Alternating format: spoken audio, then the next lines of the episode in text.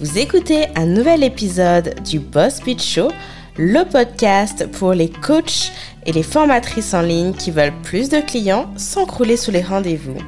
Cette émission est animée par Anne-Lise Harris, coach business en ligne, qui aide ses clientes à faire la transition du coaching one-on-one vers le coaching de groupe à prix premium afin d'alléger leurs horaires de travail sans pour autant renier sur leur prix, mais définitivement en gagnant en qualité de vie.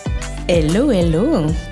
Je reviens de une semaine à Cabo San Lucas, au Mexique, dans le cadre du mastermind dont je fais partie. Et j'ai envie de partager avec toi les trois grandes leçons que j'emporte avec moi de cette semaine passée auprès de coachs, on va se le dire, auprès de coachs, d'une semaine où on a passé notre temps à se coacher. Et quand je dis qu'on a passé notre temps à se coacher, c'est que, bah, littéralement, à peu près n'importe où, c'est-à-dire quand on était sur le yacht, quand on était à la piscine, quand on était en train de manger, bah, c'était plus fort que nous en fait. On ne peut pas s'empêcher de nous coacher et de pointer du doigt toutes les histoires qu'on se raconte parce que le fait est que très souvent, on a tendance à se raconter des histoires. On prend des faits, on en fait des vérités et on établit tout notre système de croyances autour qui vont ensuite guider les actions que l'on va poser dans notre business. Et j'ai trois grandes leçons à partager avec toi. Et la première, c'est es-tu en train de jouer la sécurité? Et je vais te donner un exemple pour que tu comprennes. Je suis arrivée euh, bah, au Mexique rejoindre les participants de mon mastermind avec cette intention pour le début de l'année de créer un nouveau programme. Oui, tu m'as bien entendu, un nouveau programme. Alors, j'avais pas encore de nom pour ce programme, mais mon idée c'était je vais créer une offre à 1000 euros pour permettre aux gens euh, qui démarrent, qui rentrent dans mon monde, d'avoir un, une première offre en fait, tout simplement. un premier point d'entrée dans mon univers. Parce que je suis bien contente que, consciente que le programme des impératrices est un investissement à 5 chiffres et que pour quelqu'un qui ne me connaît pas forcément depuis longtemps ou tout simplement qui a jamais rien à acheter de moi, bah c'est vraiment faire un grand saut. Et je me suis dit, comment est-ce que je peux faciliter les choses? C'était la première chose que j'avais en tête.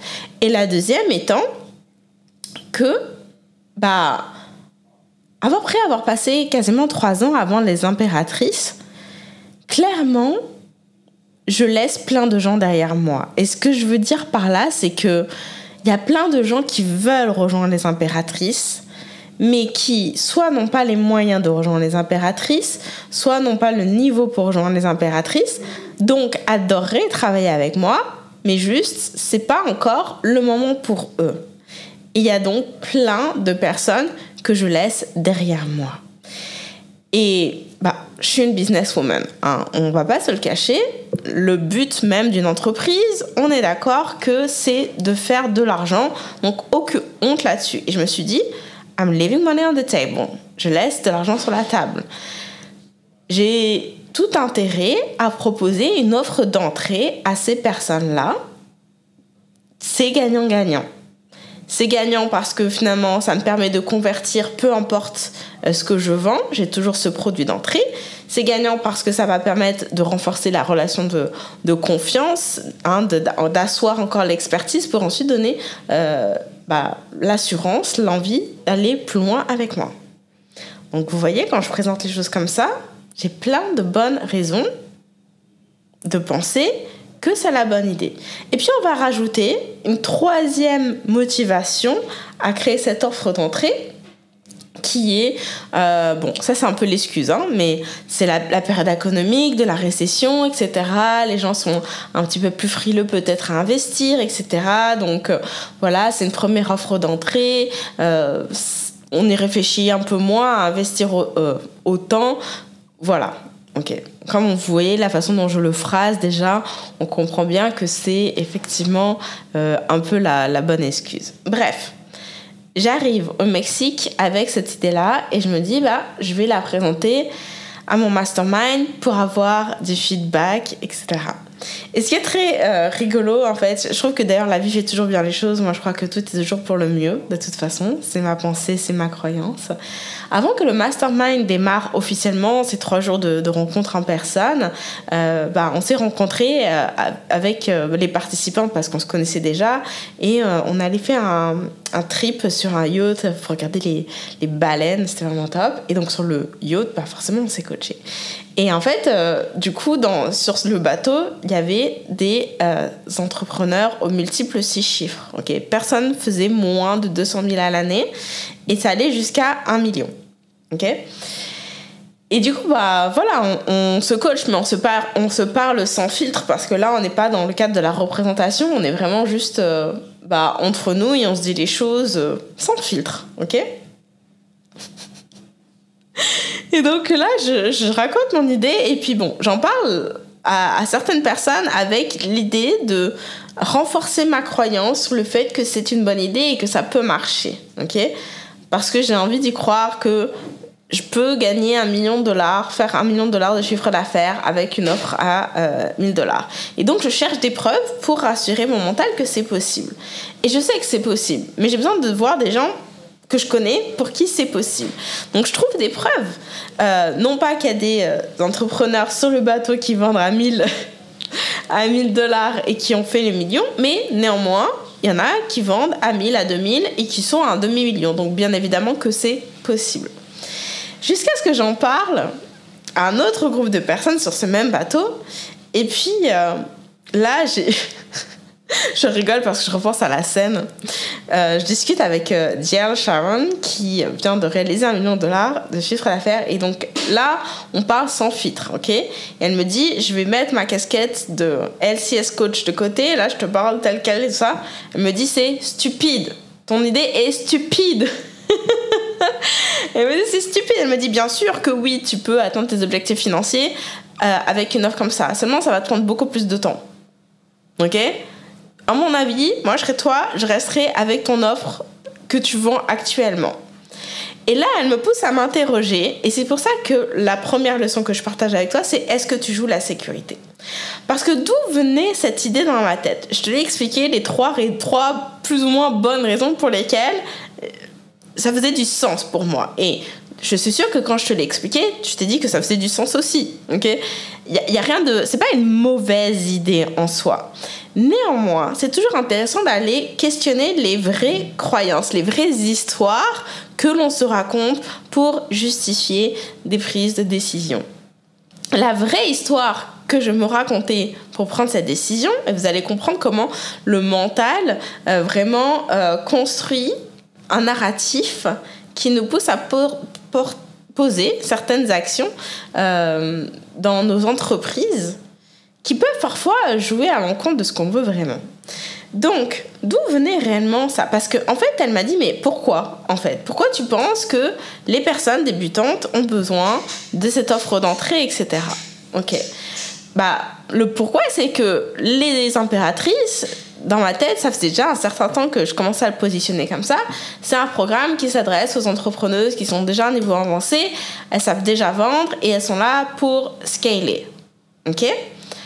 Et là, elle me dit, alors, d'une, il faut arrêter de euh, d'attendre de vos clients. Bon, c'était pas que moi, hein, on avait une conversation en règle là-dessus. D'attendre de vos clients qu'ils sachent faire ce que vous leur enseignez. Boum. Ok. C'est vrai.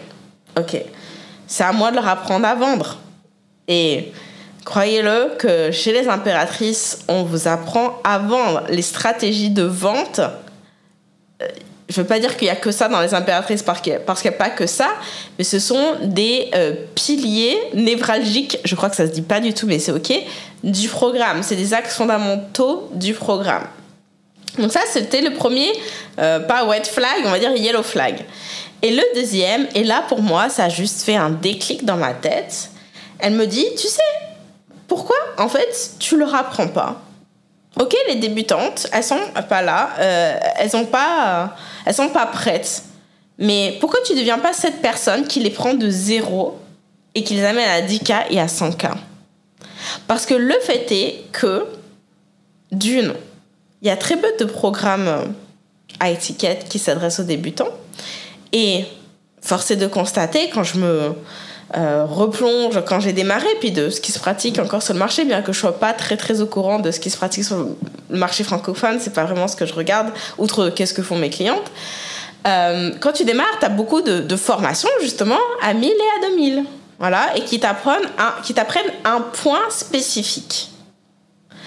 Sauf que la complexité avec ça, c'est que bah, en fait, ça te demande d'accumuler euh, des compétences que tu dois aller acquérir à droite et à gauche et trouver la façon de le faire marcher tout ensemble. Or, littéralement, dans mon pitch de vente, et quand j'ai littéralement, j'ai une slide qui explique ce point, c'est-à-dire que ce qu'on enseigne au sein des impératrices condense le tout. On vous enseigne comment faire du storytelling, comment euh, faire des challenges, comment automatiser son business, comment créer un entonnoir de vente, euh, comment, quoi publier entre euh, les lancements? Ok? Toutes ces choses-là, et il y en a encore plein d'autres, quand je le dis à haute voix, on sent, comment créer une formation en ligne? On s'entend que c'est des sujets de formation à part entière.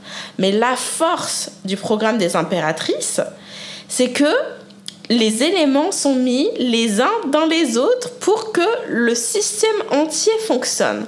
Parce que ce qui est dur, en fait, c'est de prendre des bouts et d'arriver à comprendre comment est-ce que l'un et l'autre euh, fonctionnent, interagissent l'un avec l'autre pour arriver au résultat souhaité. C'est ça la complexité. C'est d'arriver à mettre les pièces du puzzle bout à bout pour arriver à la big picture, à l'image finale en fait. Et ça c'est dur. Et déjà que c'est dur en règle générale, c'est encore plus dur quand tu démarres. Sauf que chez les impératrices, je vous guide littéralement, étape 1 tu fais ça, étape 2 tu fais ça, étape 3 tu fais ça, et voici comment les éléments interagissent les uns avec les autres. Donc, je donne la marche à suivre. Et ma deuxième compréhension majeure, c'est bon son, c'est bien sûr. Jusqu'à présent, qu'est-ce que j'avais justement pour ces personnes qui démarrent? C'est quoi le programme que je proposais pour les personnes qui démarrent, pour leur apprendre à trouver leur premier client, à développer leur communauté, à bâtir la mailing list. Hello, les challengers. C'est ce qu'on fait littéralement au sein des challengers. C'est comme ça que j'ai démarré pour bâtir mon business. C'est comme ça que j'ai amené jusqu'à aujourd'hui mes premières clientes à avoir leurs premières clients clients, clientes. Et cette stratégie des challengers, qui s'adresse donc aux personnes finalement qui démarrent pour, qui démarrent pour commencer à asseoir euh, leur autorité euh, et leur euh, entreprise en ligne, bah, ça fait partie des impératrices, en fait. Donc l'histoire que je me racontais, que ah mais non, en fait, le programme des impératrices s'adresse à des personnes qui ont un niveau avancé parce que sinon, euh, si elles démarrent, elles vont être en difficulté, euh, elles vont pas arriver à suivre, etc. C'était basé sur rien du tout, si ce n'est des résidus d'une expérience passée qui a été difficile à vivre pour moi, où j'ai associé le fait que euh, certaines clientes qui n'ont pas réussi leur premier lancement, quand j'ai regardé quels étaient les dénominateurs communs, bah, je me suis arrêtée au fait que c'est parce que finalement, elles n'avaient pas assez d'expérience, euh, elles n'avaient pas forcément déjà vendu dans le passé, etc. etc. Mais en fait, c'était le cas de certaines personnes, mais c'était pas le cas de tout le monde. Il y a des personnes qui démarraient, et je pense vraiment à mon meilleur case study, je lui ai demandé de venir à l'antenne, à Julie, qui était l'anti, euh, je sais pas si anti-personnage c'est le bon mot, mais l'opposé du profil de l'impératrice type, à savoir, elle arrivait au sein des impératrices en, travaillant uniquement avec un cabinet physique. ok? Elle avait déjà une communauté sur les réseaux sociaux, mais elle n'avait jamais vendu en ligne, jamais créé de formation en ligne, jamais. Elle avait même pas d'ordinateur. Ça, je l'ai découvert une fois qu'elle est sortie des programmes. Quand elle a rejoint les impératrices, autant vous dire qu'elle partait de loin et pourtant, son premier lancement était à 10K, si je ne me trompe pas, ou 9000, je ne sais plus. Et elle en a fait d'autres comme ça, des super lancements. Donc en fait, c'était vraiment moi qui avais décidé de focuser mon attention sur ce qui marchait pas plutôt que de regarder ce qui fonctionnait déjà. Néanmoins, avec cette perspective dans la tête, bah, je me suis dit, ok, ça veut dire que comment je peux faire ça encore mieux maintenant? Donc du coup, mon, mon focus, qui n'était de départ qui était je vais créer un nouveau programme pour les débutants, etc. En fait, je vais le recentrer et je vais faire comment? Je vais, je vais réfléchir à comment créer une espèce de, de, de cheminement on-web pour des personnes qui euh, démarrent et qui veulent vendre à prix premium.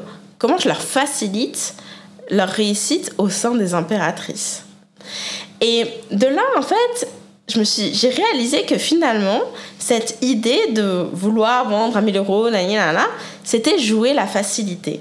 C'était jouer la facilité parce que finalement, en réalité, j'avais beaucoup de, de, frustration et de déception par rapport à ces derniers mois, à des lancements qui n'avaient pas nécessairement réussi comme je l'aurais souhaité, etc. Et je voulais prendre la voie facile. Alors qu'en réalité, pourquoi est-ce que la voie sur laquelle j'étais me semblait difficile était que finalement, euh, j'avais tellement voulu me protéger de mauvaises expériences passées que j'avais restreint, restreint, restreint, restreint le champ d'accès aux impératrices. Dernièrement, si vous avez suivi mes, mes lancements, j'avais mis la barre à, en fait, tu rentres pas chez les impératrices euh, tant que bah, tu gagnes pas au moins 2000 euros par mois. Mais en fait, ça fait aucun sens cette règle-là. Mais elle était juste basée sur le fait que je voulais m'assurer que les gens savaient déjà vendre et que du coup, bah, c'est sûr qu'ils allaient réussir au sein du programme. Mais c'était basé sur rien. Et j'ai eu cette confirmation quand j'ai, euh, la semaine dernière, Ama, si tu m'entends, parce que euh, Ama s'est réinscrite aux impératrices et quand on s'inscrit, les, les, filles remplissent un, un formulaire d'entrée. et j'ai comparé son formulaire d'entrée d'il y a un an et puis son formulaire d'entrée euh, aujourd'hui. Et j'ai constaté que quand elle s'est inscrite au sein des impératrices il y a un an, bah, elle gagnait 1500 euros par mois. Donc, autrement dit, bah, aujourd'hui, elle n'aurait pas pu s'inscrire. Alors qu'aujourd'hui, elle s'est réinscrite et elle gagne 5000 euros par mois. Donc, déjà, on voit que bah, en fait, la barrière que j'ai mise est ridicule parce que en fait tu peux très bien gagner moi et réussir dans le programme. Et clairement bah il y a une progression. Elle n'a pas du tout été mise en difficulté. Clairement elle a eu les outils dont elle avait besoin pour pouvoir progresser. Point. Donc je vais arrêter de jouer la sécurité en fait. Ça, c'est ma première leçon.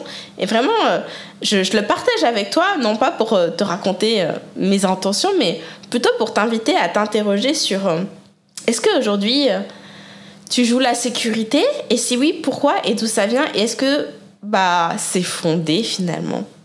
Parce que peut-être que ça peut paraître sur le papier la bonne décision, mais est-ce que ça l'est vraiment? Alors, moi, j'en ai fini de jouer la sécurité et je vais réouvrir euh, le champ d'accès, je sais comme ça, aux impératrices. Il faudra toujours candidater. Ça, ça n'a pas changé. Par contre, les critères de sélection vont être différents. Mais clairement, la volonté première pour être accepté doit être je veux vendre à prix premium. Voilà. Justement, j'en ai marre, j'en ai assez de jouer petit. Je suis prête à jouer dans la cour des grands. Je vais vendre à prix premium. Et moi, je vais te donner les outils pour que tu puisses vendre à prix premium. Parce que dans les faits, vendre pas cher et vendre entre guillemets cher, ça ne demande pas de compétences différentes, si ce n'est d'avoir une bonne maîtrise de tes stratégies de vente et ça et un bon mindset. Hein. La confiance, parce que si tu commences à bégayer, ça ne marche pas. Bref, tu as compris l'idée et ça, je vais t'enseigner ça chez les impératrices. Donc ça, c'est ma première leçon. La deuxième leçon, c'est tu as un rôle à jouer beaucoup plus important que ce que tu ne le pense. Et là, je vais, euh, je j'allais dire sortir les violons. Non, c'est pas, pas ça je vais pas commencer à minimiser. Euh, je sais pas par où commencer. Cette semaine, à Cabo, j'ai eu la chance, l'honneur, le plaisir euh, d'être entourée de femmes de couleur. On est une minorité dans le programme, on va se le dire. Mais je ne sais pas si vous le savez, aux États-Unis, il y a quand même, il y a clairement, il n'y a pas quand même. Je ne sais pas pourquoi je minimise mes mots là, parce que non, c'est important ce que j'ai à dire. Il y a une vraie conscience noire, ok? Et je ne peux que constater les différences culturelles, même si ça fait quand même un bout de temps que j'ai quitté la France. Ça fait sept ans. J'ai quand même grandi, été éduquée, hein, euh, élevée euh, en France. Et euh, bah, il y a des choses forcément qui sont ancrées en moi. Et une des grosses différences que je constate, et d'ailleurs j'avais déjà constaté ça au Canada, c'est aussi c'est assez similaire, mais je trouve que c'est renforcé aux États-Unis, c'est que en France, le communautarisme, littéralement, est un terme assez péjoratif. Hein. Euh, c'est mal vu de vouloir rester entre nous. Là où aux États-Unis, du fait de leur histoire, c'est vraiment quelque chose de normal euh, et qu'on va même aller revendiquer. Hein, rappelez-vous quand même qu'il y a eu, euh, non pas que je vais me lancer dans un cours d'histoire nord-américaine parce que vraiment j'ai pas assez de connaissances, mais l'une des explications que j'y vois, c'est que la ségrégation est quand même pas si lointaine que ça.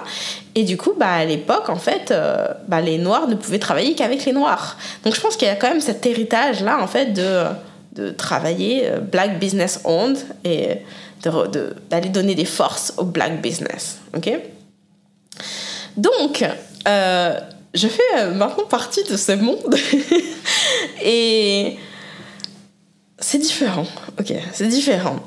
Et en passant ma semaine auprès d'elles, en les écoutant parler, en fait, je vois à quel point ça leur tient à cœur de d'une de jouer un rôle sur leur marché parce que il y a cette conscience que il faut ouvrir les portes.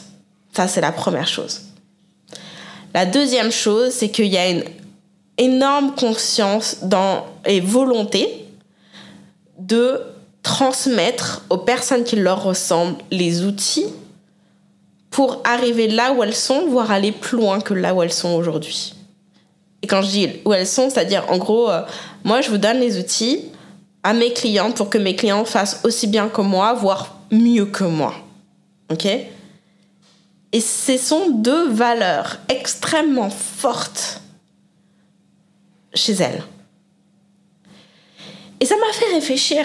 Ça m'a fait réfléchir. Et si vous me suivez depuis plusieurs années, vraiment attentivement, parce que c'est un sujet que j'ai pu aborder de ci et de là, un petit peu en filigrane, euh, sans forcément, j'en fais absolument pas une cause identitaire et, pour cause, je l'ai mentionné, j'ai grandi en France, donc pour moi, d'une, euh, se présenter comme femme noire, euh, déjà non. Et en plus de deux, bah, je suis métissée. Je suis noire et je suis blanche. Et dans l'éducation que mes parents m'ont donnée, alors c'est clair que mon, père, mon père est congolais, ma mère est française. C'est clair que mon père m'a toujours répété que, bah, de par ma couleur de peau, il faut que je sois exemplaire. Il faut que je sois bonne, il faut que je fasse mieux que les autres, etc. Parce que les gens attendront, t'attendront toujours au tournant, au moindre faux pas. Euh, en fait, si tu fais quelque chose de mauvais, c'est toute la communauté qui paye, littéralement. Enfin, bref, si t'es une personne de couleur, je pense que tu connais ce discours. Ok, j'aime pas cette expression de, de couleur, mais bon, je vais l'utiliser ici pour que tu saches ce que je veux dire. Donc, j'ai eu évidemment ce discours-là tenu par mon père, mais en tant que tel, c'est pas quelque chose non plus que j'entendais tous les jours. Ma mère est française, ma mère est blanche, donc euh, j'ai quand même grandi avec euh, une ouverture au fait que bah, je suis moi, point. Et mon histoire personnelle, le fait que je sois partie vivre au Canada, puis au Mexique, puis aux États-Unis, fait que la façon dont je vois ma propre identité est assez... Euh, je ne sais pas quel mot je pourrais employer pour le décrire, mais je me mets pas d'étiquette dans le sens où même si je suis française, aujourd'hui, je commence à être assez éloignée de la culture française. En termes de mentalité, il y a beaucoup de choses où je me reconnais davantage dans la mentalité nord-américaine. Et autant je me, je me définirais absolument pas comme américaine, je ne suis pas, mais autant il y a des choses, je pense que j'aurais du mal aujourd'hui à retourner à vivre en France, en toute transparence. Bref, je me définis comme un électron libre. Et en fait, euh, pour créer ma propre identité, mes propres valeurs, bah, avec le temps, ce que j'ai fait, c'est simplement prendre à droite et à gauche ce qui me paraît juste pour moi, en fait, ce qui fait du sens pour moi. Vraiment. Donc, citoyenne du monde, voilà, c'est comme ça qu'on dit. Et à cause de ça, alors je sais pas si c'est à cause ou grâce à ça, bah, il y y a de par cet héritage de euh, quand j'ai démarré en ligne, j'avais cette appréhension de par mon quand en ligne, je venais juste de quitter la France, euh, cet héritage de ah, j'ai peur d'être cataloguée comme une coach noire pour les noirs. Donc, vraiment, c'était absolument pas dans mon discours, ça n'a jamais été. Euh, ouverture à tout le monde, je travaillais avec tout le monde. D'ailleurs, en fait, la couleur, c'est pas un problème. Enfin, c'est même pas son problème, mais on s'en fout, en fait. c'est pas la question. J'espère que les personnes qui, qui n'ont pas de couleur, mon Dieu, ça devient horrible parce que la façon dont je phrase les choses. Vraiment, ne soyez pas. Euh, j'espère que je ne suis pas en train de vous enfoncer. J'essaie simplement vraiment de juste euh, partager vraiment mon, expérience de vie là pour le coup. Ok? Et, j'espère que s'il y en a certaines qui se reconnaissent dans ce, ce que je raconte, n'hésitez pas s'il vous plaît à me le dire. Ok, parce que là je me sens un peu ridicule. Donc, mettez-moi des commentaires, taguez-moi en story pour me dire, s'il vous plaît, ça me fera, ça me fera super chaud Donc, j'ai jamais voulu afficher les choses en tant que telles parce que ça fait pas vraiment de sens pour moi. Néanmoins, et c'est là où je veux en venir, ok, sur le qu'on joue un rôle plus important qu'on ne le pense. Néanmoins, quand j'ai démarré en ligne, j'étais à la recherche de modèles de réussite, comme tout le monde, de sources d'inspiration, de modèles de réussite, de personnes dans lesquelles je puisse me projeter, ok. Et le fait est que déjà d'une, quand j'ai démarré en ligne il y a 6 ans, ou 7 ans, je sais même plus, c'était en 2017, vous ferez les maths pour moi parce que voilà. Euh, des femmes positionnées sur la niche du web marketing, il y en avait très peu. Vraiment très peu. J'ai démarré à l'époque, bah, je pense que d'ailleurs il existe toujours et qu'il a toujours autant de succès, si ce n'est beaucoup plus qu'il y a 6 ans, mais moi je me rappelle, l'acteur majeur sur le, sur le marché, c'était Olivier Roland. Et puis il y avait un gars, euh, Sébastien, le marketeur, un truc comme ça. Je ne sais pas si c'est toujours son blaze, mais voilà. Et autant te dire que bah, moi, je me reconnaissais absolument pas là-dedans. Et c'est comme ça que j'ai commencé d'ailleurs à regarder ce qui se passait sur le marché anglo-saxon, même si je parlais pas anglais à l'époque. Et ça, je veux le dire. Parce qu'aujourd'hui, vous, vous me voyez parler là en anglais, tout ça, tout ça. Mais à l'époque, c'était la galère.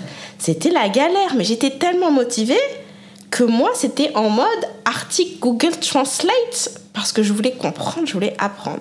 Donc j'ai commencé à regarder sur le marché anglo-saxon. Puis là, j'ai commencé à avoir des femmes sur la niche du web marketing. Et du coup, c'était beaucoup moins dans l'énergie masculine et beaucoup plus axé sur OK, je fais du business, mais parce que j'ai un idéal de vie. Et ça, ça résonnait avec moi. Ça, c'était une première chose. Et le deuxième niveau, ça a été bah, de découvrir des femmes noires qui faisaient ça.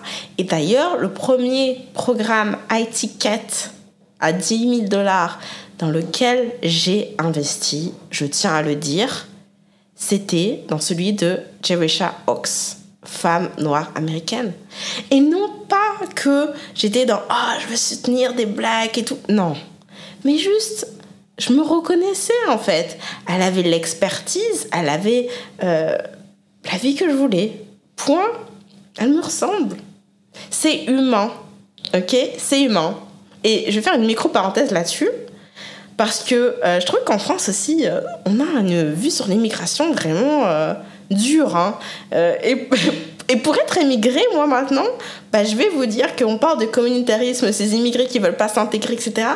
Mais en fait, quand tu arrives dans un nouveau pays dont tu partages pas la culture, pas la langue, etc., bah, c'est naturel d'aller vers des gens qui ont la même culture et qui partagent les mêmes valeurs, qui parlent ta langue. C'est vachement plus simple de devenir ami avec des personnes qui sont comme toi Voilà, je voulais juste faire mon petit euh, coup de. pas coup de gueule, mais petit moment de revendication sur euh, s'il y a des gens immigrés que vous voulez regarder un peu de travers, euh, ayez un peu de compassion parce que si demain on vous met dans un pays où c'est tout nouveau pour vous, on verra qui sont vos amis. Bon, bref, je je me disperse. Je reviens à mon sujet. On joue un rôle. Donc, en fait, entendre ces femmes noires américaines avec ces valeurs si ancrées en elles m'ont fait réfléchir et m'ont fait réaliser que quand j'étais mariée, j'aurais adoré avoir des personnes qui me ressemblent et il n'y en avait pas. D'une. Mais de deux, j'ai aussi réalisé que dans mes clientes, bah, là, au moins la moitié, j'ai pas fait de stats, hein, mais je dirais la moitié, peut-être même les trois quarts, honnêtement. Je sais pas, mais au moins la moitié sont des femmes issues de minorités. Et ça, c'est intéressant à dire. Parce que, et ça, c'est quelque chose qui est survenu durant le, workshop que j'ai fait en décembre dernier sur l'offre premium. Il y a cette pensée complètement erronée que les personnes de minorité sont des immigrés et n'ont pas d'argent. Je vends une offre à étiquette. Voilà, déjà c'est dit. Deux, en plus, si vous, vous n'avez pas de problème à investir pourquoi est-ce que les personnes qui vous ressemblent en auraient? Voilà, on va casser cette croyance une bonne fois pour toutes. Et trois, bah en fait, euh, en fait, je suis. Au début, j'étais étonnée. Et après, je me suis dit, ben non, en fait, c'est normal parce qu'elle s'identifie à moi. Et de trois, je me suis dit, mais en fait, j'ai tellement de reconnaissance parce que j'ai créé un espace qui n'existait pas, en fait j'ai créé un espace qui n'existait pas. J'ai créé l'espace dans lequel j'aurais rêvé, j'aurais aimé être et dans lequel j'ai jamais été, d'un point de vue francophone. Et en fait, cet espace-là, bah, ça se passe chez moi maintenant. Alors, on va tout de suite clarifier s'il y a besoin le point suivant, qui est que il n'y a absolument rien qui a trait au fait d'être couleur, pas de couleur chez les impératrices, dans les programmes que je vends. Rien du tout. C'est juste que, bah en fait, il euh, y a beaucoup de personnes qui me ressemblent qui achètent ce que je vends. Et c'est normal. Parce que, rappelez-vous, et ça c'est la base de ce que je vous enseigne, euh, souvent dans tous mes contenus gratuits, puisque j'enseigne clairement chez les impératrices, c'est que quand on croit que, bah, en fait, notre vie, elle a rien de spécial, euh, ça vaut pas la peine de partager, patati patata, bah, en fait, non. En fait, les gens s'attachent à vous, en fait. Et ils veulent acheter de vous parce que c'est vous et pour tout ce que vous incarnez. D'où le point que j'ai mentionné au début, qui va boucler la boucle, qui est que tu as un rôle à jouer bien plus important que ce que tu crois. Et tu te dois d'ouvrir les portes pour les personnes comme toi. Alors, ici, j'ai donné l'exemple d'être une personne de couleur, mais ça peut être une personne avec un handicap, ça peut être une personne euh, vivant avec un trauma, avec un parcours de vie particulier, peu importe ce que ce qu'est ta ton unicité. On a tous une unicité, quelle qu'elle soit. D'ailleurs, on en a plusieurs, euh, soit dit en passant. Donc, en fait, ouvre, tu te dois d'ouvrir le chemin pour les personnes comme toi. Parce que ton rôle est important. Et ça, vraiment, c'est une leçon que je vais emporter avec moi parce que si vous avez écouté euh, mon épisode de bilan de fin d'année, vous savez que les derniers six mois ont été vraiment difficiles. Et c'est seulement durant ce, mastermind et durant cette semaine que j'ai réalisé qu'en fait, euh, bah, quelque part, euh, vraiment, il y a eu des moments où j'ai envie, j'ai eu envie de tout arrêter. Hein. Euh, franchement, euh, j'étais saoulée en fait. J'étais saoulée. Mais en fait, je peux pas me permettre d'arrêter. C'est trop important le travail que je fais. Et je dis pas ça de façon condescendante ou un but de moi-même, mais juste, c'est un fait en fait. Je montre à des femmes comme moi que c'est possible pour elles et ça, c'est une vraie mission en fait. Non seulement je leur montre que c'est possible, mais mieux que ça, je leur donne les outils pour y arriver. C'est puissant quand même. Troisième et dernière leçon. Alors, là, il va falloir que je vous explique un concept qui est euh, le concept que j'ai, un des concepts que j'ai appris donc euh, au sein de mastermind par Stacy Beeman. Et ce concept-là, euh, c'est que your low value cycle is someone else's high value cycle. Donc, déjà, qu'est-ce que ça veut dire? Ça veut dire que ton, ton cycle de valeur basse est le cycle de haute valeur de quelqu'un d'autre. J'explique c'est quoi haute cycle de haute valeur, cycle de basse valeur? Je trouve que la traduction française est terrible, mais bon, c'est ça que ça veut dire.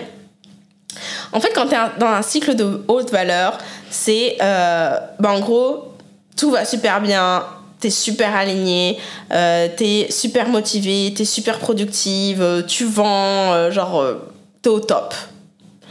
Et puis le low value cycle, donc le cycle de basse valeur, c'est tu es au plus bas. Tu es au plus bas, tu vends pas, tu doutes de toi, tu remets tout en question, c'est la cata. Ok? Et clairement, ces six derniers mois, j'ai été dans un cycle de low value cycle. Et c'était un désastre. Sauf que, en fait, voici donc ce que j'ai appris, hein, que ce cycle de basse valeur va être le cycle de haute valeur pour quelqu'un. Et mieux que ça, en fait, le cycle, puisque c'est des cycles, le cycle de basse valeur, c'est le début d'un cycle de haute valeur.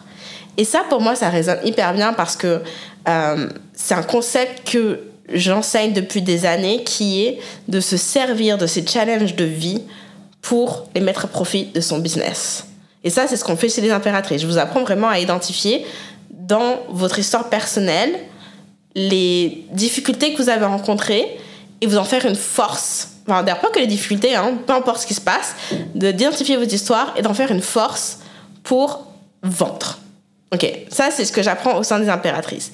Et donc, ce concept-là, avec celui que je viens de, dont je viens de mentionner, de low value cycle, de high value cycle, en fait, ici, littéralement, c'est que ces six derniers mois, ça allait pas.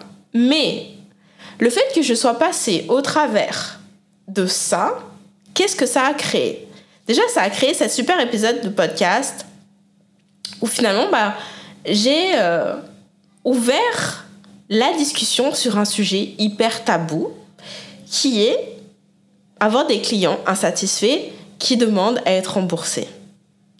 Et ça, c'est vraiment, je pense, la honte ultime des euh, entrepreneurs. Ok, personne n'en parle. Du coup, quand ça arrive, on ne sait pas quoi, comment gérer. Et j'ai transformé cette expérience déjà en un épisode où j'ai expliqué exactement comment j'ai procédé, quelles sont les réflexions que j'ai eues, j'ai eues et comment bah, j'ai tiré euh, le meilleur parti de cette mésaventure.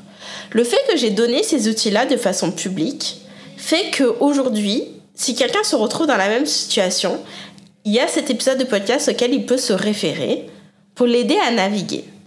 Et je sais que ça a été plus qu'apprécié parce que déjà cet épisode a été le plus écouté de tous les épisodes de podcast que j'ai jamais publié. Ça a été extrêmement partagé. J'ai reçu énormément déjà de messages de soutien en DM. Merci encore pour celle qui, voilà, je, ah, je l'ai dit individuellement à chacune, mais je le dis encore merci euh, si tu m'écoutes. enfin, si vous m'écoutez parce qu'il n'y avait pas qu'une personne. Mais aussi, en fait, en ayant des conversations en DM, bah, je me suis rendu compte qu'il y a plein de personnes qui sont passées au travers de ça, mais en fait, juste personne n'en parle. Et il y a des personnes qui sont en plein dedans en ce moment et qui savent pas nécessairement, enfin, qui ne savaient pas nécessairement quoi en faire, pensaient être les seules personnes à la tracer au travers et du coup, bah, se rendre compte que bah non, en fait. Donc, j'ai levé le, la, la, la, honte, la gêne et j'ai donné des outils pour en sortir. Donc, j'ai été au plus bas et parce que j'ai été au plus bas, j'ai créé des outils de valeur qui vont permettre aux personnes bah, d'aller vers le haut. Ok? Il y a ça premier exemple, mais le fait que je sois passée au travers de ce truc au plus bas m'a aussi apporté une meilleure connaissance de la situation dans laquelle mes clientes étaient à la base, en fait, qui a créé cette insatisfaction. Elles étaient elles-mêmes dans un cycle de basse valeur. Stress financier, certainement, euh, se sentir seule, non soutenue, etc. J'ai compris ce que ça faisait parce que je l'ai ressenti. Mais parce que du coup, j'ai compris, parce que honnêtement, bah, je veux pas dire que. Bah, en fait, si, en fait. Depuis que je suis en ligne, je vends. Ça m'arrivait d'avoir quelques lancements, surtout au début, la première année. Euh, ouais, sur la première année où je vendais pas, mais après, en fait, euh, je veux pas dire que j'ai jamais eu d'échec, parce qu'évidemment que je n'ai pas toujours mes chiffres, mais j'ai jamais eu de problème, donc j'avais du mal à comprendre, en fait, qu'est-ce que ça impliquait. Mais là, je l'ai vécu. Et parce que je l'ai impliqué, vécu, pardon, bah, j'ai dû euh, apprendre à me sortir, et notamment beaucoup, c'est beaucoup le mindset. J'ai eu à, à m'auto-coacher, j'ai été coachée pour apprendre à changer ça pour revenir au mieux. Ok? J'espère que ça fait du sens mon explication. Et les outils qui m'ont permis de revenir au mieux, bah aujourd'hui, c'est des choses que je vais intégrer dans le programme des impératrices, en fait. Donc, je sais que prochainement, je vais créer un module qui va être, bah en fait, quand ton lancement il échoue, qu'est-ce que, qu'est-ce que tu fais? Comment t'évalues? Comment tu tires ton épingle du jeu? Et ça, je suis capable de le créer parce que je suis passée au travers. Et donc, le moment où j'étais le plus bas va créer quelque chose de valeur pour d'autres personnes, en fait. Et je crois que ça, c'est vraiment important parce que quand on est dans un low value cycle, dans un cycle de basse euh, qualité, de basse valeur, bah, c'est dur de sortir la tête de l'eau et on voit vraiment pas en quoi euh, en quoi ça peut nous aider en fait hein? vraiment pas c'est tout absolument tout l'inverse et bah en fait euh, c'est comme ça et j'avoue que peut-être que peut-être que pour moi ça me vient plus naturellement que j'ai une certaine facilité parce que depuis des années j'ai entraîné mon cerveau à me servir de ce qui se passait de compliqué dans ma vie pour tirer des leçons de business. C'est vraiment quelque chose que je fais euh, les doigts dans le nez. si vous avez vu mon, mon reel d'hier, j'ai partagé le reel, si vous me suivez sur story, vous l'avez vu, où mon mari a fait un plat qui s'appelle The Dish, qui est composé de chips, euh, de viande hachée et de fromage. Et franchement, quand il a sorti des ingrédients, j'avais... Ah. Et de ça, je t'ai sorti une leçon de business. C'est-à-dire que des fois, en fait, tu vois les trucs, ça te donne la nausée. Tu te dis non, mais ça a l'air dégueulasse. En fait, jamais je vais faire ça. Comme dans ton business, quand on te dit non, mais il faut faire des lives, il faut vendre à 2K euh, et il faut que tu ailles en coaching de groupe. Tu te dis non, mais non, j'ai, non, j'ai me mettre devant la caméra, mais non. Vendre à 2K, mais qui va acheter, c'est l'horreur, mon Dieu, je vais avoir envie de vomir au moment d'annoncer mon prix. Euh, arrêtez le one and one, non, mais tu te rends compte. Et en fait, bah, quand j'écoutais plat, c'était délicieux. Puis en fait, quand tu commences à faire des lives et que tu vends à 2K sans appel découverte pour un coaching de groupe, bah, t'es au top, en fait. Et en fait, bah, est-ce que t'es willing, est-ce que t'es prête à faire des choses qui te donnent parfois la nausée? Si tu sais que au bout de la ligne, bah, les résultats que tu veux, ils sont là. Bon, voilà. Pour te dire à quel point mon cerveau, euh, il arrive à faire des rapprochements assez incroyables. Mais bon, disons que passer dans un moment de difficulté, comme je l'ai été, low value cycle, it sucks. Ça craint. Honnêtement, ça craint. Mais, en fait, le fait que tu passes par là, ça va donner l'opportunité à des personnes de créer des cycles de haute valeur. Et ceci était mon troisième point. Donc, cette semaine, au sein de mon mastermind, a été excellente génial. Vraiment, trois leçons que j'emporte avec moi. Est-ce que je suis en train de jouer la sécurité? Je te pose la question. Tu as un rôle à jouer beaucoup plus grand que tu ne le penses. Tu te dois de l'idée. Tu peux pas te permettre d'abandonner. Les gens ont besoin de toi. Et puis, si tu passes au travers de choses qui craignent, eh ben c'est ok. Parce que ça va créer de la valeur pour d'autres personnes et pour toi aussi d'ailleurs. Parce qu'autant te dire que j'ai déjà commencé à faire des changements, hein, je l'annonce en décembre au sein des impératrices. Et j'ai d'ailleurs reçu un message aujourd'hui de DM en me disant bah, la raison pour laquelle je me suis réinscrite, c'est parce qu'en fait, tu as, ajouté, euh, ajouté ça et, en fait, euh, en fait j'adore, j'ai envie de rester là. Voilà. Mais en plus de ça, maintenant, je vais pouvoir intégrer ce parcours pour les personnes qui démarrent, qui veulent vendre un prix un premium et je vais les amener à faire leur premier 10K et leur apprendre à répéter ça pour aller au 100K. Mais ça, d'ailleurs, ça, c'est pas que valable pour les débutants. Hein. Euh, si tu as déjà une activité en ligne, etc., mais que tu fais pas encore 10K, il va y avoir ce parcours. Fais 10K et puis répète pour arriver au 100K. Donc ça, je vais vraiment mettre l'accent là-dessus au sein des impératrices. Et puis je vais ajouter du coup du, contenu pour vraiment aider mes clientes à naviguer dans, euh, au, travers de, difficultés qu'elles peuvent rencontrer dans euh, l'exécution, l'implémentation euh, de ce qui est dans le programme. Voilà. Waouh En fait, j'ai appris encore plein d'autres choses, mais je voulais vraiment me concentrer sur les trois grands piliers. J'espère que ça t'a plu. Si c'est le cas, s'il te plaît, je veux... Là, on va commencer à partager un peu sur Insta. Parce que ce podcast, je sais que tout le monde aime les podcasts, mais je pense qu'il n'y a pas assez de monde qui écoute ce podcast.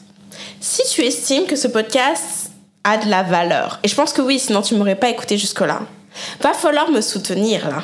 Parce que là, 2023, on va big, ok? J'ai un rôle à jouer, tu as un rôle à jouer, on a tout un rôle à jouer, on va se soutenir.